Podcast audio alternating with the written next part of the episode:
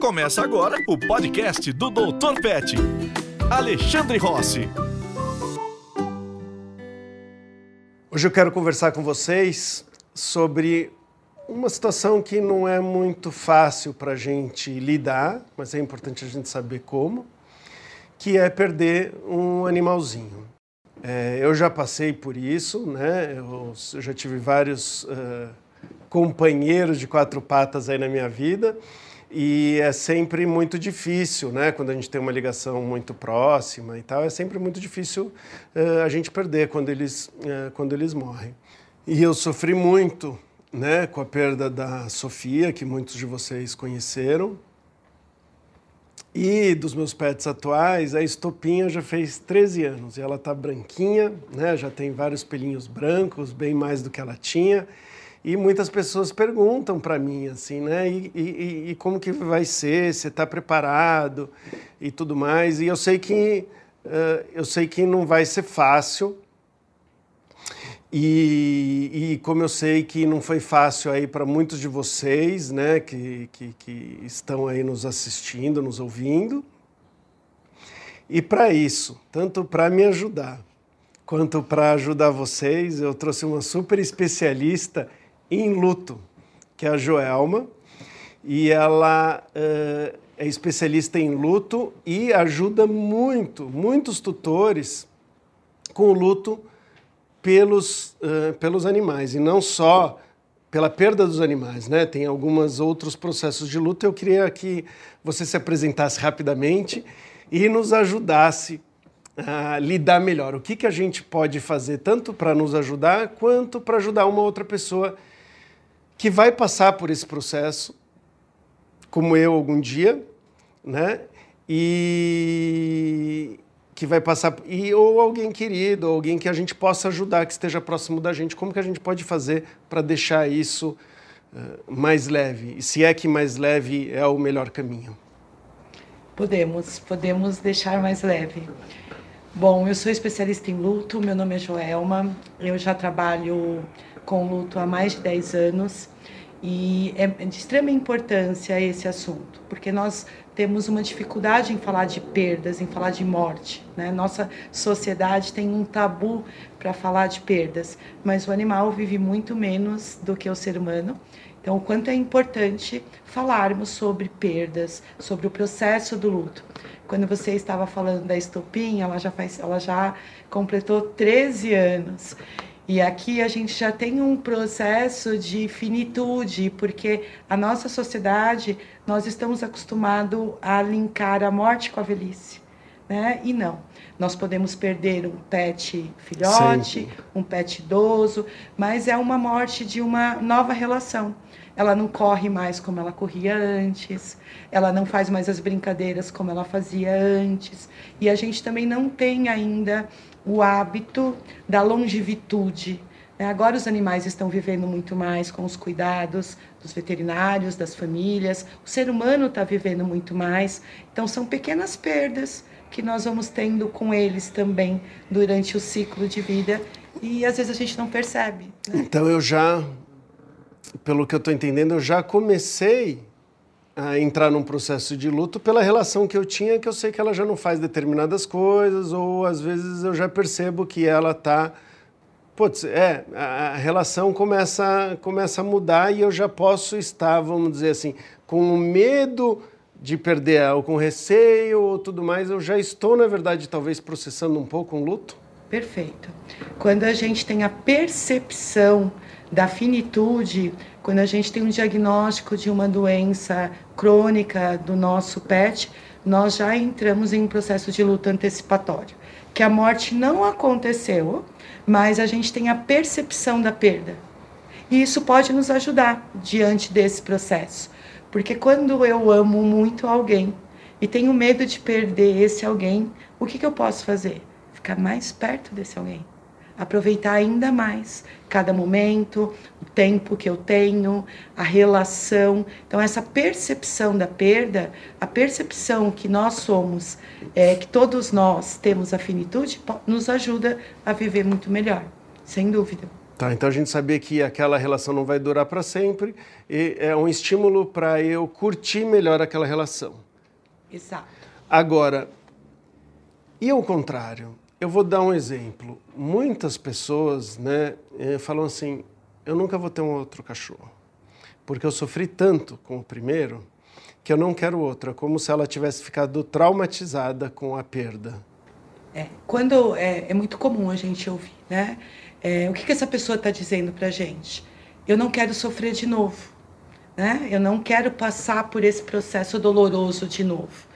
Mas quando a gente ama, a gente sofre. Amor e perda são faces da mesma moeda. O que, que é o vínculo afetivo entre o homem e o animal? É o amor. Então, como eu amo alguém, quanto mais eu cuido desse alguém, quando tem o, o, processo do luto, seja pelo adoecimento, pela velhice ou pela morte, eu vou sofrer. Eu vou sofrer. Não tem como amor e perda caminham juntos. E você não querer ter esse amor para não ter a perda, você não querer ter essa moeda, em termos de qualidade de vida e sentido da vida, o que, que você acha disso? A pessoa resolveu não amar um outro bichinho para não ter esse sofrimento. Isso. Ela escolheu não ter, não sofrer novamente. É uma escolha, mas de alguma forma tem algo que precisa ser elaborado. Ela não precisa adotar um outro animal, mas foi tão traumático que ela não quer amar novamente. Então, talvez ali tenha alguma algum trauma, alguma experiência dolorosa, até porque o luto pela perda do animal, ele é um luto que ele não é validado pela nossa sociedade. É um luto que ele não tem suporte. Isso traz um sofrimento maior para a pessoa, Sem dúvida, não é? Porque se eu não posso falar da minha dor, tudo que eu não falo, tudo que eu não expresso, pode acontecer de se transformar em doenças psicossomáticas. A manifestação desse luto pode ficar mais dolorosa. Eu me isolo porque eu não tenho com quem, eu não tenho apoio social. E muitas vezes, Alexandre, essas pessoas não encontram apoio na própria família. Nossa, tanto sofrimento por um animal. Nossa, mas tanto gasto tanto, tanto gasto na hospitalização por um cachorro. Então a gente tem que tomar um cuidado na nossa fala, porque muitas vezes a gente não ajuda. E aí a pessoa sente que ela não está sendo aceita por alguém ou não está sendo entendida por alguém que ela gosta ou pela sociedade de uma forma geral, né? Isso aumenta o sofrimento da pessoa? Sem dúvida, porque como eu entendo algo que ninguém mais entende a não ser eu mesmo. Como eu valido essa dor se só eu estou sentindo? Então, quanto é importante a gente reconhecer esse luto, que é um luto natural e saudável diante da perda de alguém que eu amo. Possivelmente essas pessoas, elas não foram acolhidas, elas não foram escutadas, elas não foram respeitadas. É muito comum na minha rotina eu escutar dos familiares dizerem: Eu tenho vergonha de falar do, da dor que eu não consigo nomear. Eu não, é um nó na minha garganta e meu coração está partido e eu tenho vergonha de falar isso no meu trabalho. Eu não tenho vontade de trabalhar e eu tenho vergonha de dizer que eu não vou trabalhar porque eu perdi o meu gato, porque eu perdi o meu cachorro. E você sabe que já me falaram é, já me falaram isso e falou assim, eu tenho, a pessoa se sentiu, é, sentiu péssima, porque ela falou assim, eu já perdi parentes, né, e parentes humanos aí, né, no, no, no caso, né, e com meu pet eu estou sofrendo muito mais. E a pessoa não conseguia conceber esse sofrimento, ela não conseguia aceitar esse sofrimento que ela estava sofrendo mais do que na perda de um ser humano que era próximo dela. Isso. E é muito importante a gente entender que a gente não mede dor, né? que as relações são diferentes. Quem era esse pai, essa mãe na vida dessa pessoa, esse marido? Quem era? Qual era a relação? Não sabemos. Mas esse animal é, era com quem essa pessoa estava 24 horas. Essa é uma particularidade do luto pela perda do animal bastante significativa que a gente precisa olhar eu estou com alguém 24 horas na minha rotina. E perder esse alguém é um mundo que eu desconheço.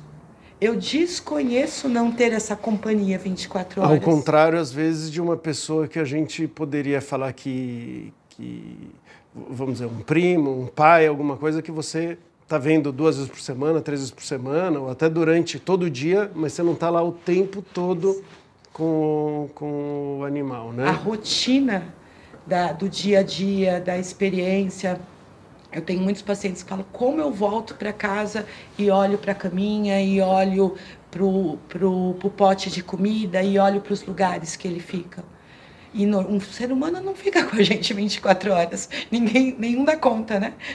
Sim. Ninguém dá conta de ficar com outro ser humano 24 horas.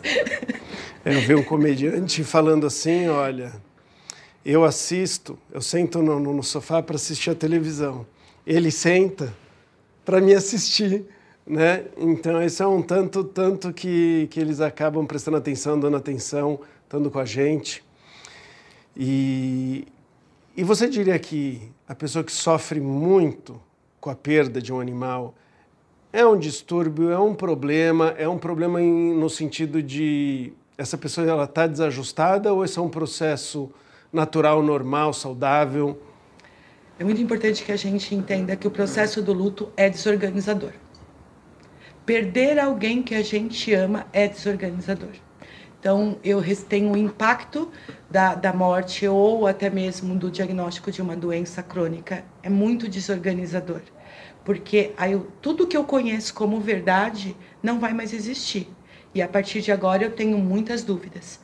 No entanto, cada um de nós vamos reagir de uma maneira diante de um processo do luto.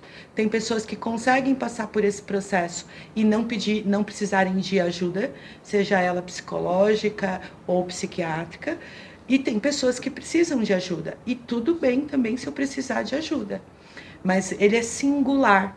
No entanto, o luto vai atingir todas as dimensões humanas. Muitas vezes nós achamos que é emocional, mas o luto vai atingir o físico, o cognitivo, o espiritual. Então é muito natural é, eu ter déficit de memória, dores de cabeça, enxaqueca nesse processo que o meu organismo está aprendendo a viver sem quem eu amo.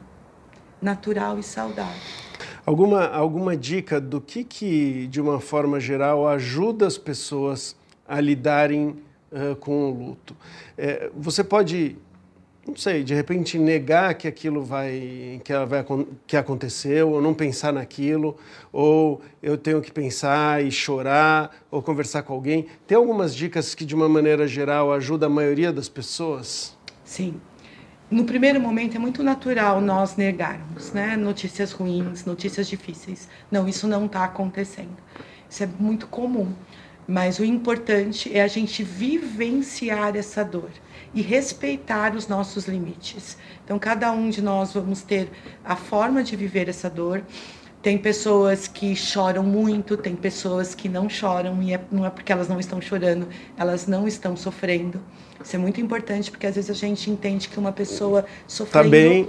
É uma pessoa que está chorando, que está toda vestida de preto. E não, eu posso estar sorrindo, estou em processo de luto. Então, é importante eu falar, eu nomear o que eu estou sentindo. Muitas vezes a gente não consegue nomear essa dor. Então, é angústia, tristeza, dor no peito, dores musculares, falta de ar. É importante eu entender que o luto também é físico e entender esse processo. E quando eu falo, eu me reorganizo. Então, um, o melhor, se nós nós, todos nós, todos nós que conhecemos pessoas que têm pet ou que temos pet, a gente precisa escutar essa dor.